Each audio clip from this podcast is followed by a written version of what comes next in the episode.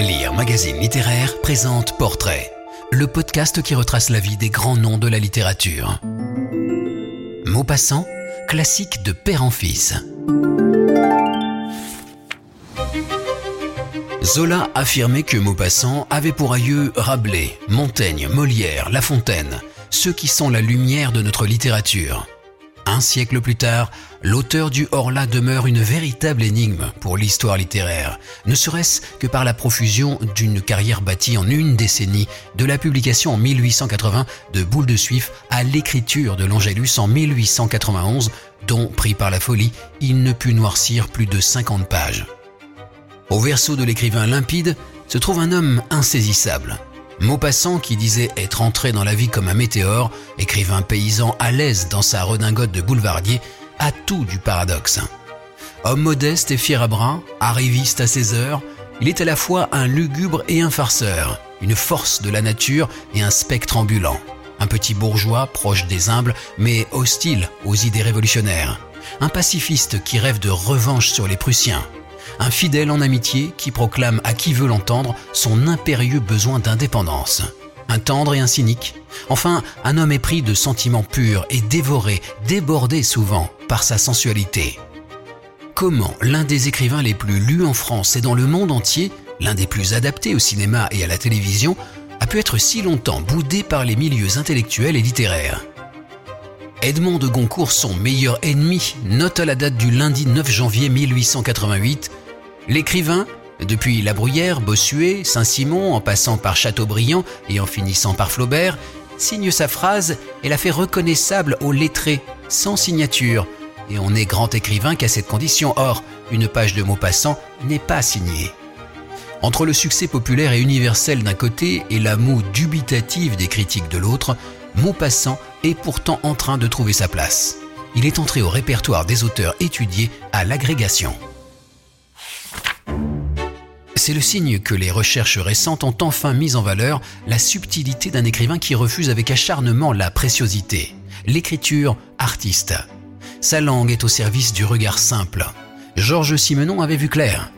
Il a été un de ces rares à vivre et à puiser dans la vie. Maupassant, à mes yeux, se rapproche autant qu'il est possible de l'artiste pur, un peu à la façon de Van Gogh, avec qui je lui trouve des affinités. Flaubert, un père adoptif intransigeant. Neveu du grand ami de jeunesse de Flaubert, Maupassant fut formé à la dure par l'aîné illustre qui finit par décerner le titre de chef-d'œuvre aux boules de suif de son cher fils. De quoi est faite pour Maupassant l'étrange filiation qui associe Flaubert à une véritable figure du père? À une puissance tutélaire dont on cherche éperdument l'amour et la reconnaissance, mais dont on rêve de se débarrasser? Pour Maupassant, cet ascendant a été d'autant plus puissant qu'il l'a subi, comme si Flaubert avait été beaucoup plus que son père. L'affaire, assez troublante, vient de loin. Bien avant de devenir son disciple et son héritier, celui qu'il finit par appeler mon fils, Guy, a d'abord été pour Flaubert une apparition, la résurgence d'un fantôme. C'est avant tout le neveu d'Alfred le Poitevin, son grand amour d'adolescence avec qui, de 1835 à 1846, il avait rêvé de partir vivre en Orient, mais qui avait trahi cette promesse en se mariant en 1846 avec une certaine Louise de Maupassant, puis en mourant en 1848 à l'âge de 32 ans. De cet Alfred adoré et disparu, le petit Guy, conçu un an après sa mort, va devenir une sorte de réincarnation, aussi bien pour Gustave que pour sa propre mère, la sœur d'Alfred, Laure, avec qui Flaubert avait flirté et qui sera sa maîtresse. Car Laure était elle-même si amoureuse de son grand frère Alfred qu'en 1846, à défaut de pouvoir l'épouser, elle avait décidé sur un coup de tête de se marier avec l'obscur Gustave de Maupassant, le frère de cette Louise que venait d'épouser le bel Alfred au grand désespoir de l'autre Gustave. Ce mariage de pure substitution perd son sens après la disparition d'Alfred et Laure finit assez vite par se séparer de son mari. Exit Gustave de Maupassant. Elle reporte son affection sur celui en qui vit le plus intensément la mémoire d'Alfred, Flaubert, à qui elle va résolument confier l'éducation de Guy. Bref, à peine né, Guy hérite d'un passé chargé. Pour Gustave comme pour Laure, il incarne la douleur et la joie d'une double passion impossible, un inceste, Laure et Alfred, et un amour entre hommes, Alfred et Gustave, qui se soldent par une liaison nostalgique, Laure et Gustave, et une reconnaissance en paternité, Gustave et Guy. Maupassant, dans son enfance, a été conscient de ce roman familial. À son sujet, le 16 mars 1866, Laure écrit à Flaubert Le pauvre garçon a vu et compris bien des choses, et il est presque trop mûri pour ses 15 ans. Il te rappellera son oncle Alfred auquel il ressemble sous bien des rapports, et je suis sûr que tu l'aimeras. Dix ans plus tard, quand Guy en est pour de bon à apprendre le métier d'écrivain, voici comment il remercie lui-même son maître. En causant avec vous, il me semblait souvent entendre mon oncle que je n'ai pas connu, mais dont vous et ma mère m'aviez si souvent parlé. Il me semble voir vos réunions de Rouen. Le tutorat de Flaubert n'a pas été une partie de plaisir pour Maupassant. Témoin en 1876 une lettre à Catulle Mendes qui accompagne son premier article de presse littéraire on le sent partagé entre l'inquiétude de voir son texte refusé par le journal et la terreur des réactions de Flaubert si jamais le texte est publié. Mais ce qu'il me reprocherait certes le plus, c'est la répétition du mot immense à deux lignes d'intervalle, l'emploi du mot fille pour dire catin et, surtout, le dernier hiatus, son ami Ivan, à cause duquel j'avais supprimé le prénom de Tourgueneff. Car Flaubert est impitoyable pour ces sortes de choses et je serais déjà assez grondé par lui pour quelques répétitions et un abus de phrases incidentes que le peu de temps ne m'a pas permis d'éviter. Après la disparition du vieil ours, Maupassant finira par prendre son indépendance en matière de répétition, cliché, allitération, hiatus, mais, à la différence d'autres écrivains, en toute connaissance de cause. Pour le reste, au-delà des préceptes sur la musicalité du style, difficile d'identifier ce que Maupassant aurait abandonné des leçons de Flaubert en matière d'écriture narrative. Rigueur stricte de la composition et du plan, impersonnalité, modélisation des points de vue, refus de conclure, obsession du mot exact, critique des idées reçues et des systèmes de pensée hégémoniques, ironie au vitriol, pessimisme aussi.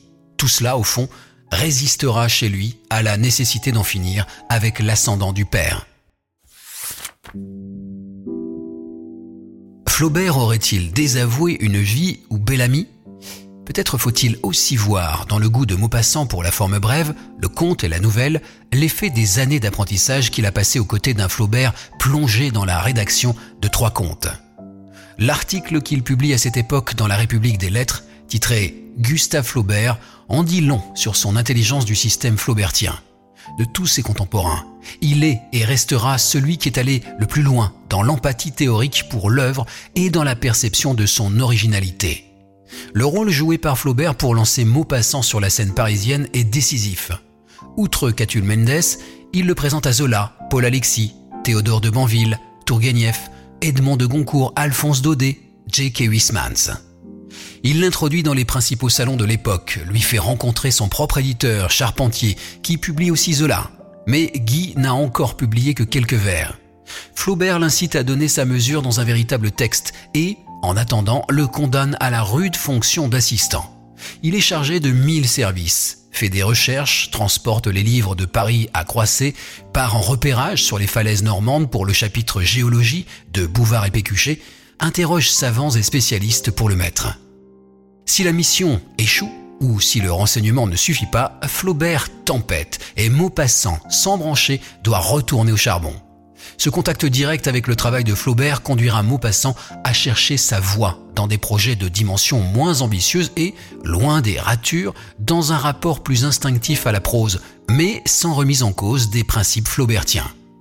À commencer par le premier d'entre eux, être soi-même, faire ce que l'on estime juste et vrai.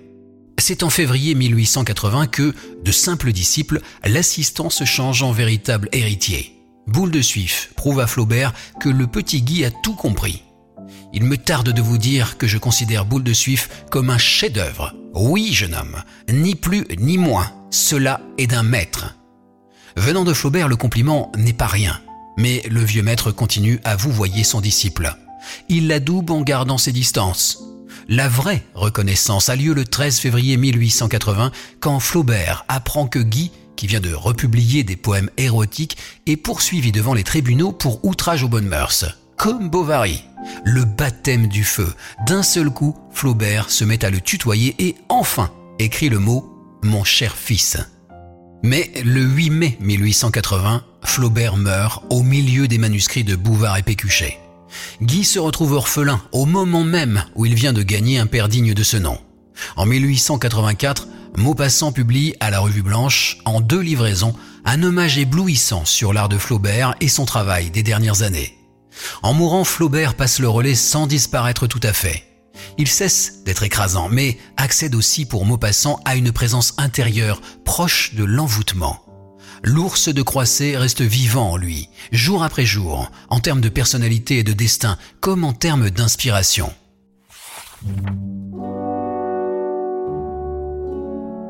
Chez l'un et chez l'autre, même fascination empathique envers les idiots et les fous, expérience identique de l'hallucination, tropisme semblable vers l'Orient et la Méditerranée, égale conviction anticolonialiste, pareil goût du large, penchant partagé, également au sens propre, pour l'extrême érotique, même culte de la beauté, même passion de la solitude, égale horreur devant l'imposture, l'arrogance et la prétention. À comparer le père et le fils adoptif, comment ne pas être frappé par la force des ressemblances? Un chien ne fait pas de chat. Et si, finalement, des deux Gustave de l'Or, c'était bien celui-là le vrai père de Maupassant? Classique de père en fils. Rarement un écrivain aura été si vite considéré de son vivant comme un classique.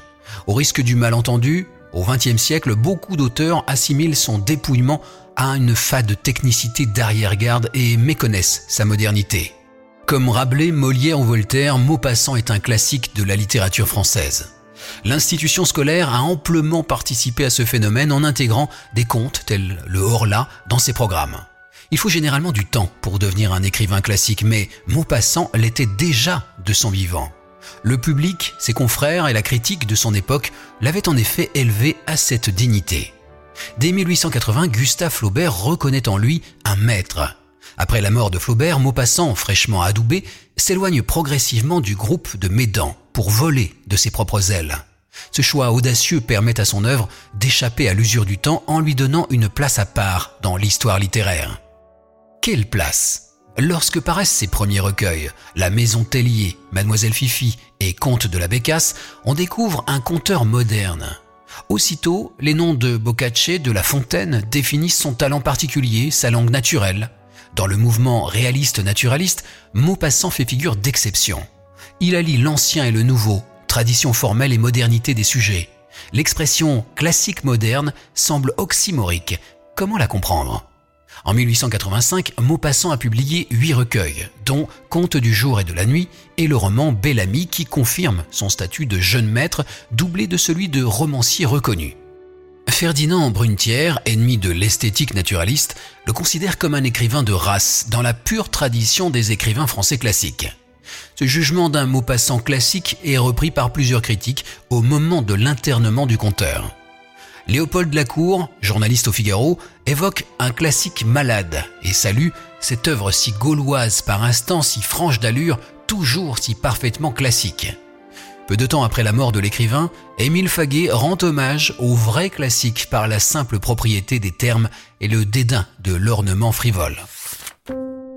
Comment Maupassant, réfractaire à tout académisme, peut-il être un auteur classique? En quoi est-il également moderne? La forme du conte, qui doit s'adapter aux contraintes des journaux, est brève, concise et dépouillée de tout artifice. De même, son écriture fluide, claire, à la simplicité travaillée, apparaît compréhensible et s'oppose au style empoulé, rapidement démodé. Sa langue sobre, sans vulgarité, s'accorde avec tous les sujets traités, intemporels. Les questions métaphysiques soulevées par l'écrivain rendent souvent son œuvre proche de nos angoisses et de nos obsessions. Journaliste, il fut le témoin de son temps et des bouleversements d'une époque, et développe des idées progressistes sur le couple. Il saisit l'instant avec une précision de photographe, et la vitesse de ses récits convient au lecteur moderne. Comme d'autres écrivains réalistes, Maupassant a été condamné au purgatoire par les générations suivantes. Romanciers intellectuels autour de 1900 se sont construits contre l'esthétique de l'auteur d'une vie, considérée à la suite des écrits de Gustave Lançon comme une pâle imitation de Flaubert. Pour les surréalistes et les existentialistes, Maupassant représente l'ordre moral d'une société bourgeoise à déboulonner, tandis que les lecteurs soviétiques, Lénine en tête, voient en lui un défenseur du paysan exploité par des aubereaux âpres au gain.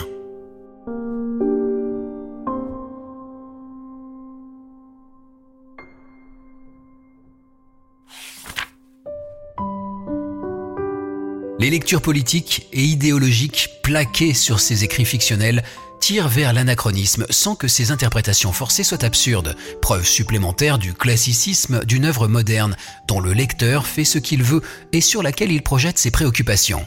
Les récits maupassantiens servent ainsi de modèle aux auteurs populistes des années 1930.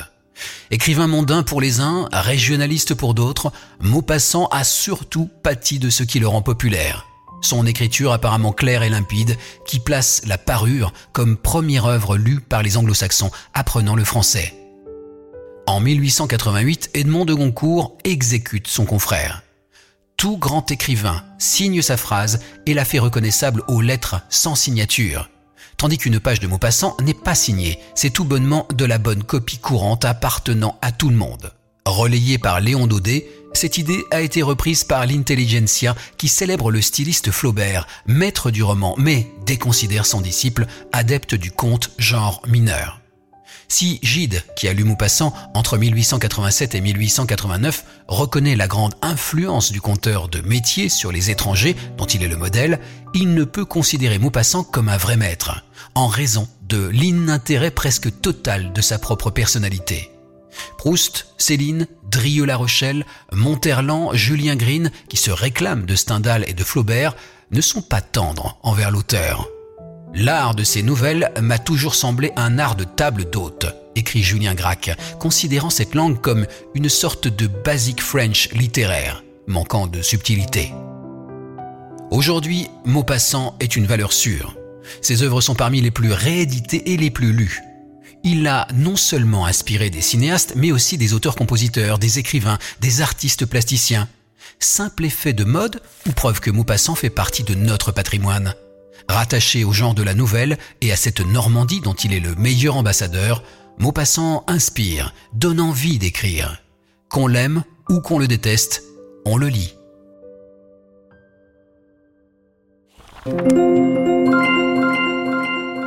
Maupassant et tous les grands auteurs sont sur lire.fr. Si vous avez aimé cet épisode, abonnez-vous au podcast Portrait de Lire Magazine Littéraire et aidez-nous à le faire connaître en laissant des commentaires et 5 étoiles.